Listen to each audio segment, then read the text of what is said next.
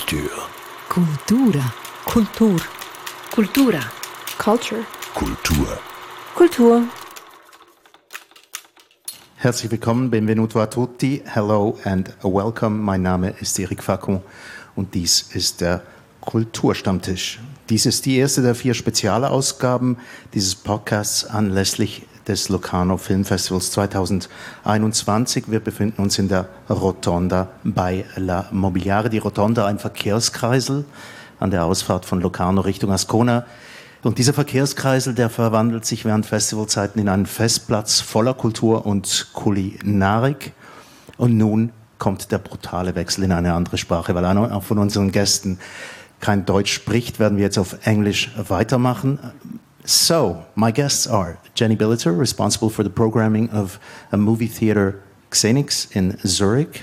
Several years you've worked here at the festival itself and a couple of other festivals too, Vision du Réel and I Pardi di Domani here in Locarno. Then Stefano Knuchel, project manager, of Filmmakers Academy at this festival, also a filmmaker, and Michael Sennhauser, film journalist of Radio SRF. Today we'll be talking about youth and movies, thus the title, Generation on Demand. This is the generation that has grown up with all of the possibilities of the digital world. Films are everywhere today, possibilities to watch them are endless. So, why should one go to a movie theater, into a huge room with other people who might be disturbing you? How do you get young people into movie theaters again? And what about movie culture in general? So, my first question, and I'm going to start with you, Jenny. Am I being overly pessimistic, or is there a sort of a crisis? I think you are a little bit overly pessimistic. I think there is change for sure. Um, and there might be even a little bit of a shrinking of, uh, of a cinema or kino culture, but that doesn't have to be a bad thing. Even when the VHS was invented and the DVD and the Blu ray, I think there was always uh, fear of cinema dying, but cinema is clearly Yeah. not dead. This is what we do as journalists. We cry wolf every time that a technological advance happens. Uh, Stefano, what do you say to this overly pessimistic description of, of movie cinema culture nowadays? First of all, first of all, sorry for being the, the language traitor. You know, Ah, never I have this very Berner name, uh, Knuchel, but, but I don't speak German. So sorry about that. Hmm. And uh, no, um, it's interesting because actually that point is really the point that came up in these two first days with all the new generation that we have here at the Filmmakers Academy and the Critics Academy and the Industry Academy and the Base Camp, where young people from cinema but also from other form art discipline come is how do you go back to the emotion of cinema you know?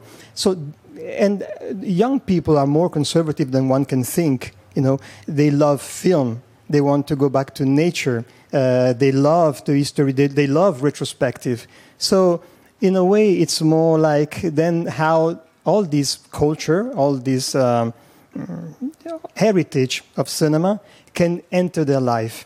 Yesterday we, we met with uh, Radu Jude and he said that the, the, the emotion of cinema when he was young in Romania was about scarcity. You know, that was the point. Well, this is something that we're going to come back to. I, I think that's a really important point, but I'd like to introduce Michael. Michael, what do you say about my cultural pessimism? I think young people get older, and hmm. we don't know what they're going to do when they're older. But usually, what what happened to us was we changed habits. We kept some of them, and we had to change some others. And my idea is, even those that do not go to the cinema because it's expensive or unnecessary, or because you have other means to see the films, a lot of other means these days, there comes a point where you have different needs sometimes you've had children for three years or so, and now it's the first time you can go out again. Now, where do you go? You can go eating or dancing, or you can go and see the film. So I think as long as the experience is available, there is a good chance that it will be taken up again. I like I like the idea of uh, youth being more um, conservative and liking films naturally, but I I still think, and I'm just going to go on in my pessimistic way for a little bit, because I I did a sort of like a a, a quick exit questionnaire for my kids, um, 22 and 15, and asked them what they thought of cinema. And the first thing that cropped up was cost. Too much. Um, watching films at home is more comfortable. You can go to the toilet whenever you like, and you can go and pick up a drink when you like. You just stop, and then you come back, and yeah, you go on with the film.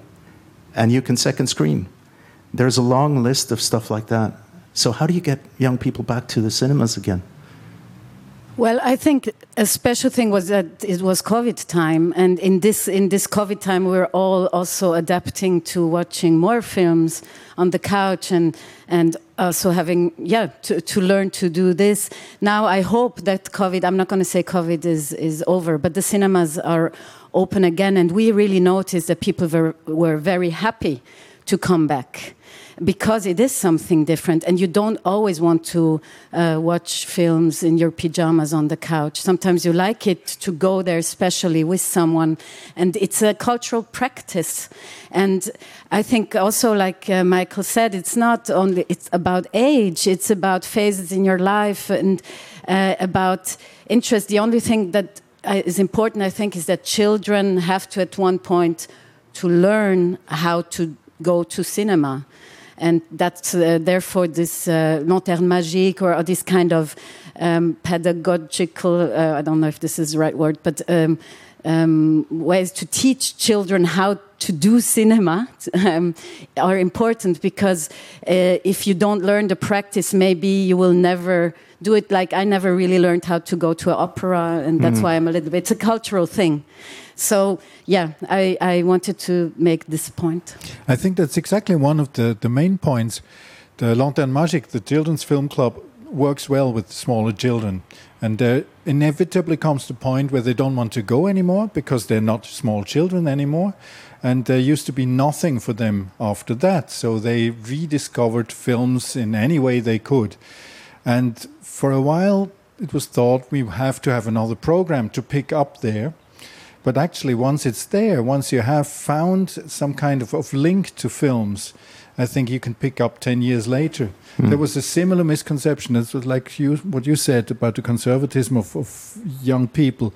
About 10 years ago, Swiss filmmakers tried to make films on young people, films with teenagers in it. To try to get young people to yes, watch these and films. Uh, of course, teenagers are usually absolutely not interested in seeing themselves on the screen. They they want their future life. They want some adventure. They want something that's not their life. And if you have too much of these these teenager films, you just have the parents go and watch them and drag the kids along. Mm. That didn't work. Of course, there's always the exception, like like the classics, the Breakfast Club or so. But right. even those are carried on by older people and in the memories.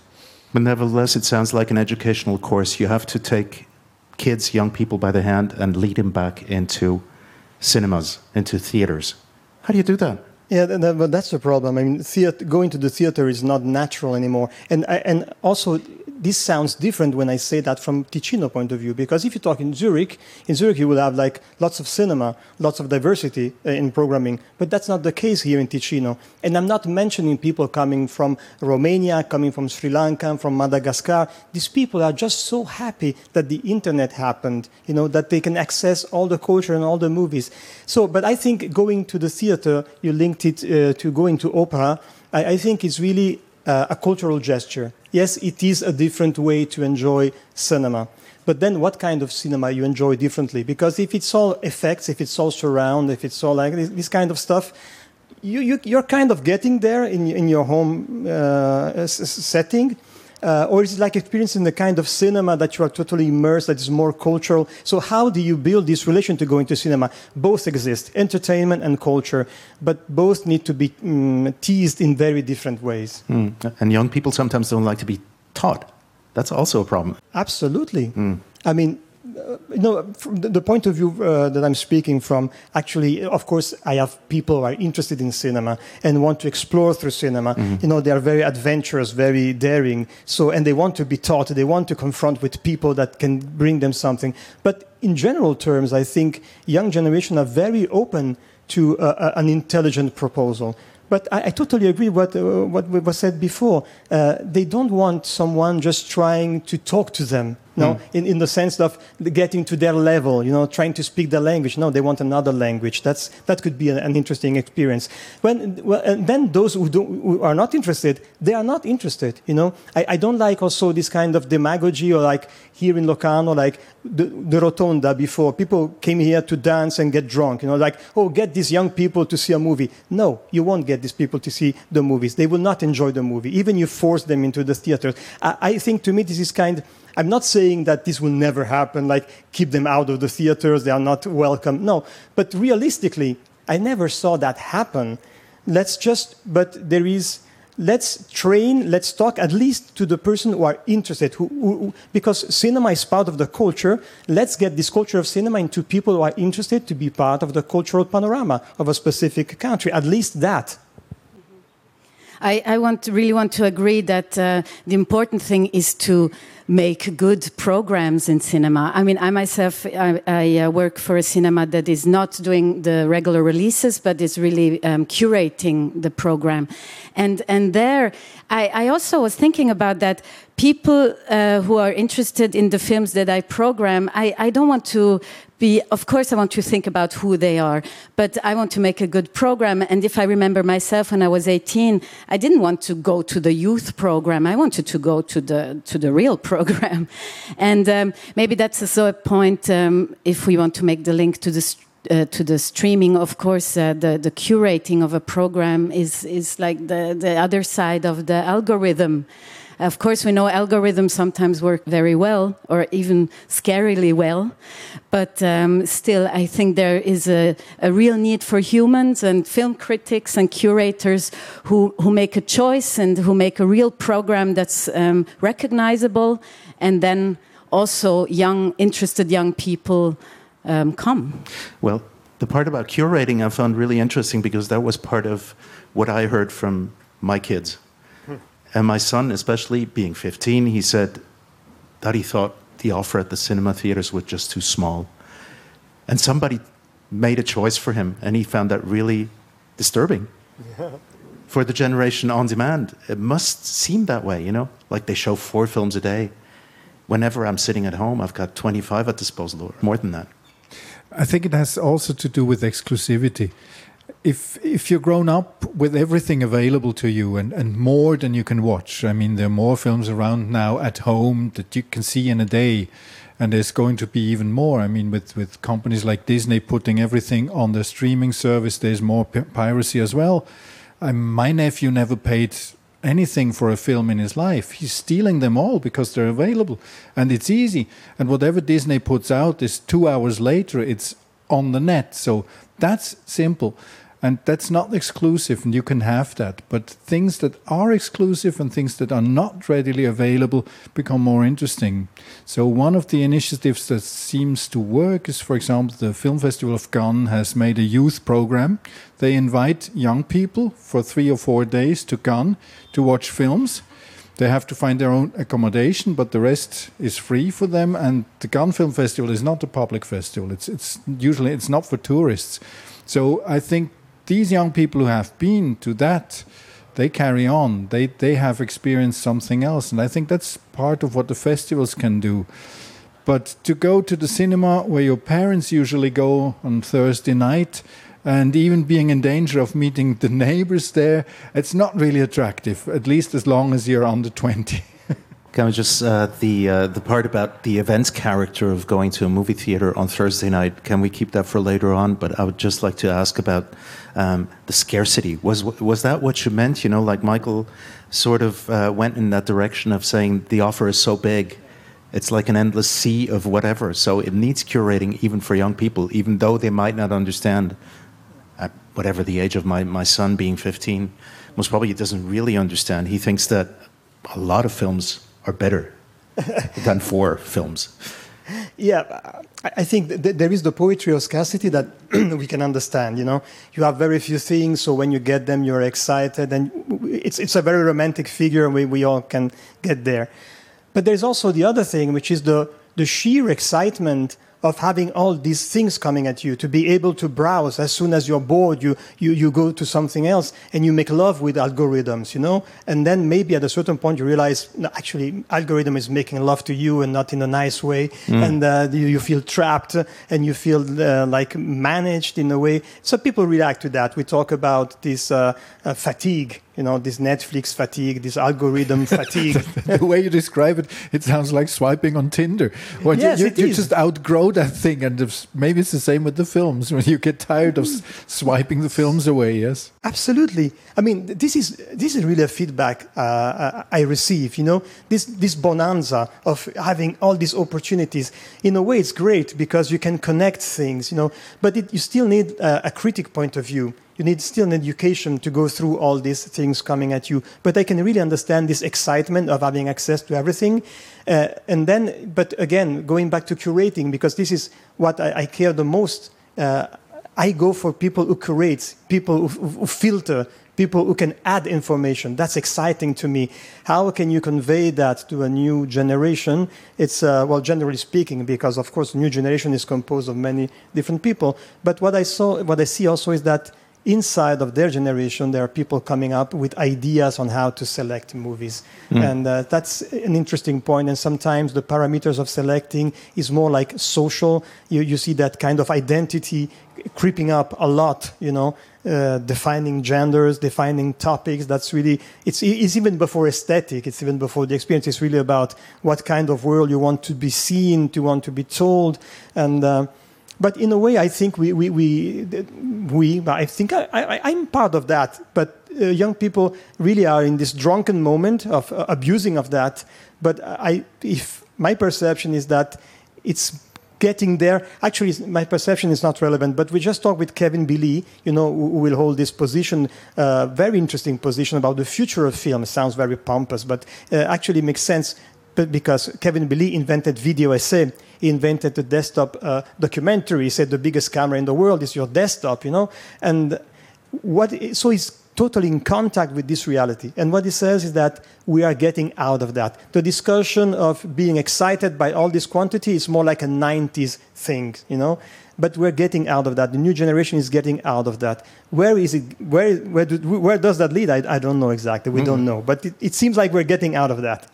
A pretty well known musician once told me that he heard some person say, Oh, I just downloaded 15,000 songs. And he thought to himself, So what did you achieve really? When are you going to listen to those? So I think that the sea of films could be just Yeah. about the same thing, right? So scarcity is maybe maybe a way of getting yeah. I, I think you need a certain age to make that work. I mean, shuff, shuffle play on, on my music is interesting because it brings back the memories, because I know my music. And it's actually the same with the films. I'm 60 now, and if I start shuffling my film library, it's really interesting. But if you don't have that, if you don't have that kind of memory, this, this can be just too much. But I was wondering, there were all these school programs, uh, Gymnasium in Liestal and in Basel, they have cinema days. They're curated. There's usually teachers that set up a program, and the kids really love it. Hmm. And they prepare for that, and they work afterwards, and that that sticks to some of them.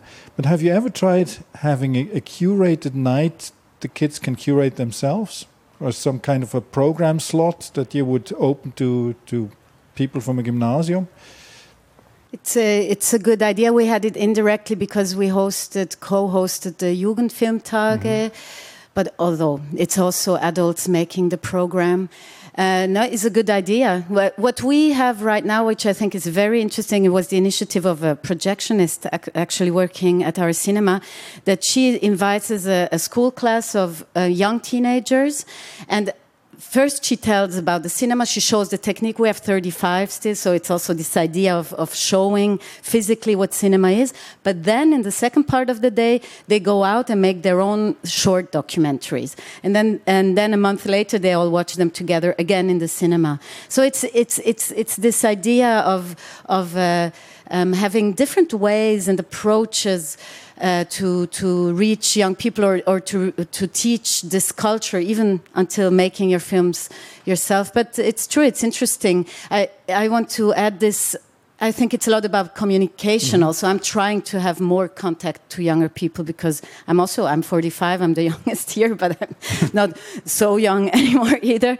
Um, is is on one hand is the communication of the program. For example, for us, the person who does the social media is very important because uh, the uh, Instagram channel has become very important. Also, films that were really visited by young people. I mentioned only to Port Authority and Futur Drei, two um, films that were very attractive for young people in our cinema, were were. Um, had a very good uh, um, presence on Instagram, and so we could really connect to this. And the person who takes care of this is very good with this. And the other thing is, yes, is listening more to young people and trying to find out how to do uh, to to program together.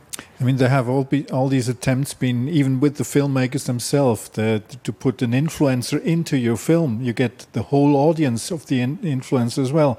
We've had that with uh, well with the few films so like uh, Zoe Holzhusen was in at least two Swiss films, and of course you get an instant audience of, of eighty thousand people who want the film want to see the film she is in.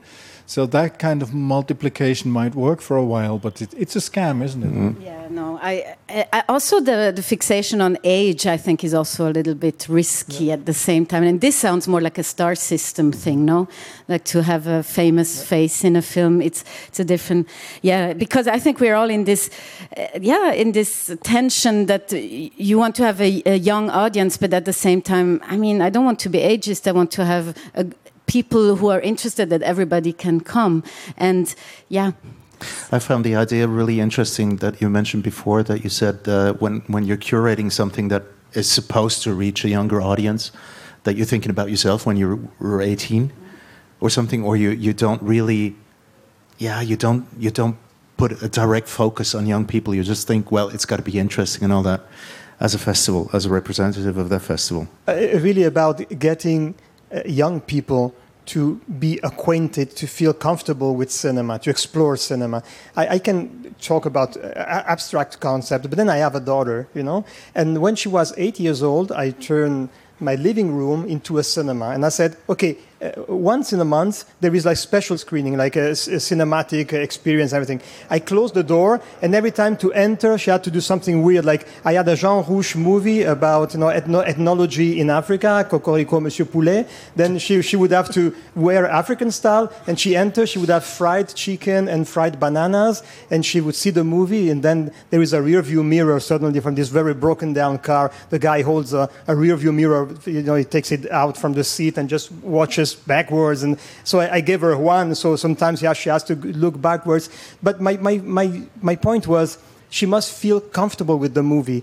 And uh, also, I trained her to make like a nonsense joke by walking, watching movies by uh, Luis Buñuel. Mm. I said you would not understand a thing, but that's the concept of nonsense. Well, these things really stuck with her. It was very playful. But then I didn't have this thing of, oh, but now it's the sacred moment of the screening, so we don't talk, you know, we don't do anything. No, you no. just playfully. Yes, we interact with the movie. Hmm. And I think this takes away this distance of, oh, I, I, okay, I have to do this core again, you know, I have to chores, I sit there and, okay, yeah, enjoy the story of cinema. No, I think really, especially in, in the very young age, um, I think maybe the experience of cinema that we all had is really about that being very young and going to cinema and really feel totally entranced in front of, uh, uh, of a movie, really feeling at home. Yeah. I remember going home, going to a cinema very young with a blanket. That was the time where you could stay for the screenings all the time. I, we could see musicals in Geneva. I would sit there and I would sleep. I would sleep in cinema through the movies because I just felt comfortable to, to, to be there. So I think this is this physical experience needs also to be accompanied. Then you, you get more sophisticated and less, you know, you need less. It, sitting is enough. But I think at young age, very young age, it's very important to have this kind of physical relation with the experience of going to a theater. So you're kind of like privately creating the event character that in a certain sense has been lost for Thursday evenings out with the parents or so. Um, yeah. yeah. I mean, that seems to have been lost somewhere on the way. How do, how do you how do you regain that, or is that just part of one generation and the the next one has a different way of experiencing? I, Yeah. I don't even get the reference anymore of the Thursday night. Why Thursday night? I, I don't know because uh, Michael mentioned it before that uh, somehow it must have been his parents who went out every Thursday night to the movies. I don't know, but I mean, th- there were things like that. When I was a student, there was one cinema in Basel. You just went there every Wednesday because they changed the program then, and it was always a double feature. It was a grindhouse cinema, and we were drinking beer and smoking in there, and it was just big party every Wednesday for all of, of that age group between 20 and 30 that was just something we had to do but of course this, this was also a, an environment where we felt free and among ourselves. It was not the sacred cinema temple. It was just some a place you could let the sow raus, mm-hmm. and that worked. And I think that doesn't exist right now. I mean, the big big multiplex cinemas. They, of course, they have room for young people. They have a bowling alley or whatever there, but it's not the place where you meet. It's not the place where you can drink beer together or sit in a corner and smoke and then go and see another film. It's just it's also sterile. So I think that- Lifeless in a- in a- yes, in a sense, so yeah. more or less that that's missing. You don't want to go to the place where your parents sit in the evening. You can't go to the big multiplex. Where's the cinema where you can be among yourselves and just do something else and see the film once Mm. in a while? I remember seeing Ben Hur in front of an audience of Italian workers who uh, organized it so that on Saturday evening in, in Zurich they would have one cinema, and I saw Ben Hur in there, and it was like a giant party.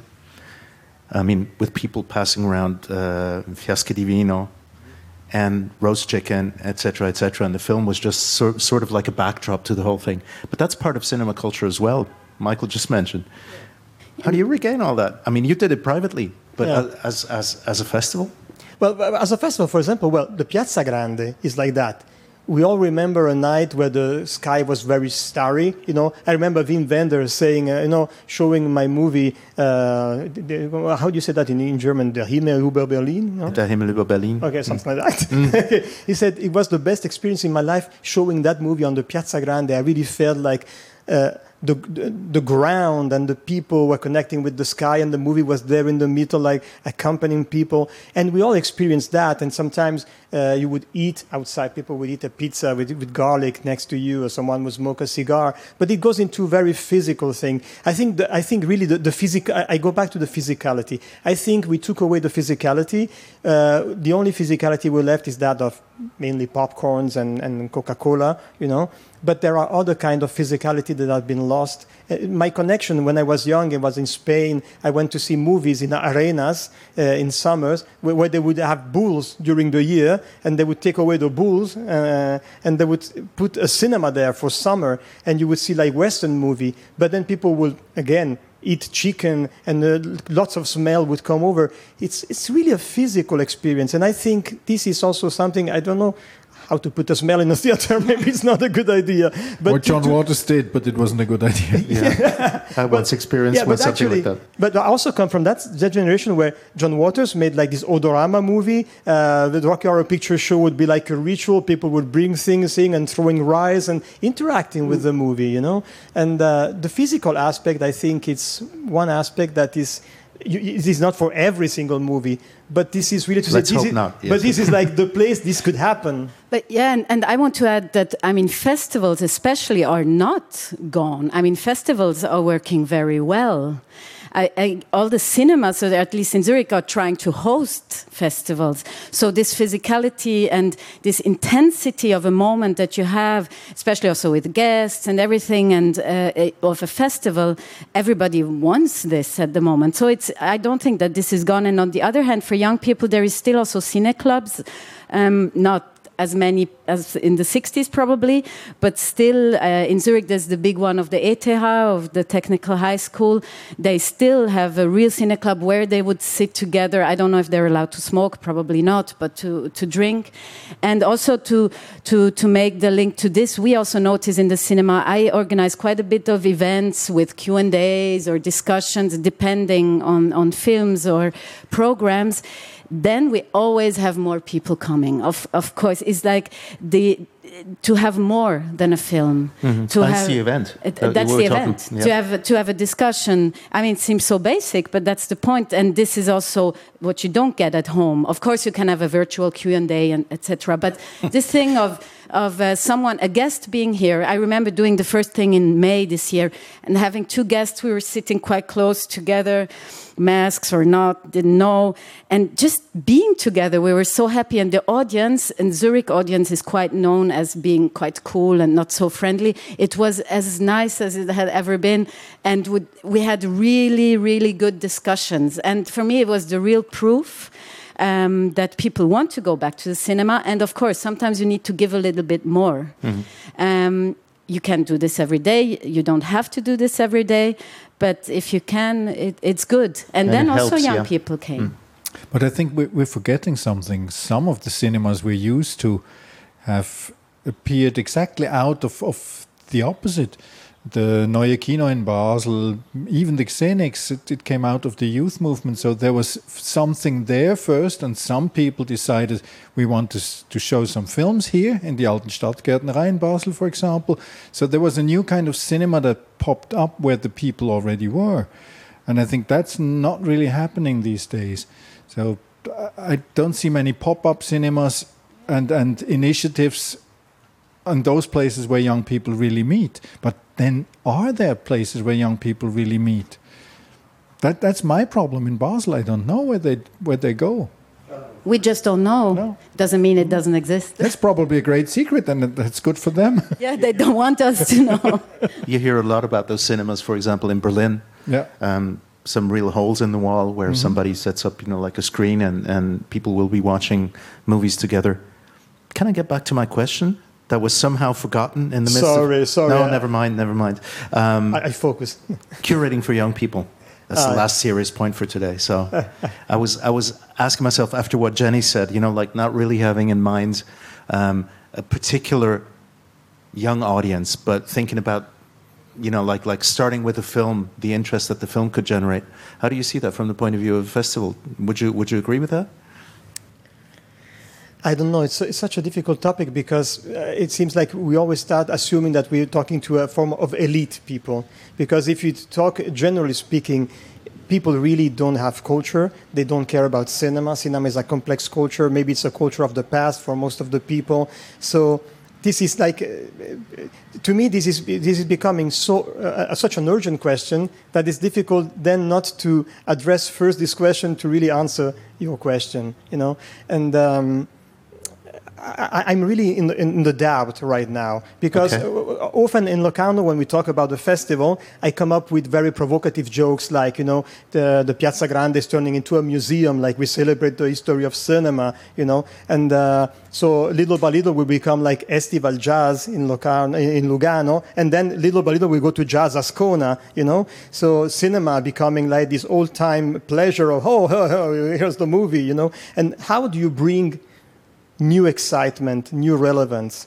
Um, and then comes the question: where, where, what is relevant to the young generation? How, where they get, get together? What, what, what happens there?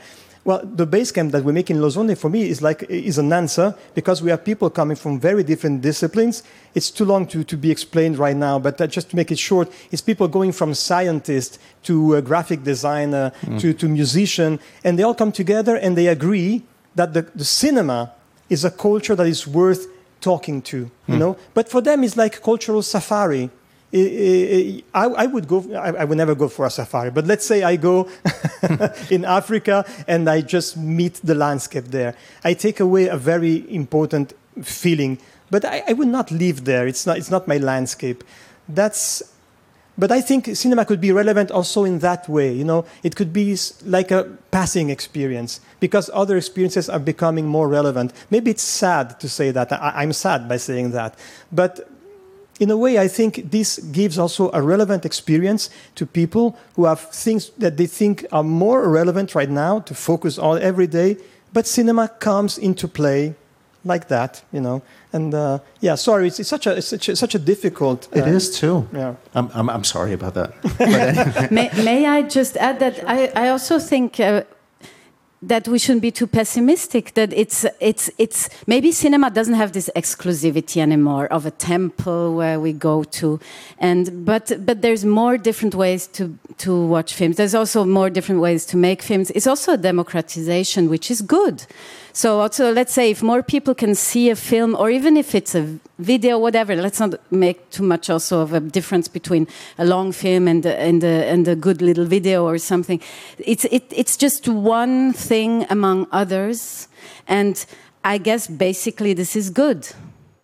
Okay, anything to add? I'm looking around. Else, I'm just going to end here with a little poetic story that I think tells you everything about the magic of movies. Uh, when I was a kid, uh, was a beautiful Wednesday afternoon, I think, no school. And the sun was shining, and I said, I'm going to the movies because there's this movie that I absolutely want to see. I must have been 10 or 11 years old, and my mom said, You're completely nuts. Why are you going to go and sit in a, in a movie theater to watch a film when outside everybody's going swimming to the lake? And I said, No, I'm going to go to the movies. And I went in there. We were about three people in a movie theater built for about 500 people. And after the film, it was La Guerre des Boutons, um, yeah, black and white film from France, beginning of the 60s, about kids. And when I got out, it took me about half an hour to find myself back in reality again. And I'm, I suppose that this is a, a magical story about movies, I think, that can happen to anybody nowadays. This was the Kulturstammtisch, our theme today, Movies Generation on Demand. Thanks for being here, Jenny Billeter, Michael Sennhauser, and Stefano Knuchel. My name is Eric Facon.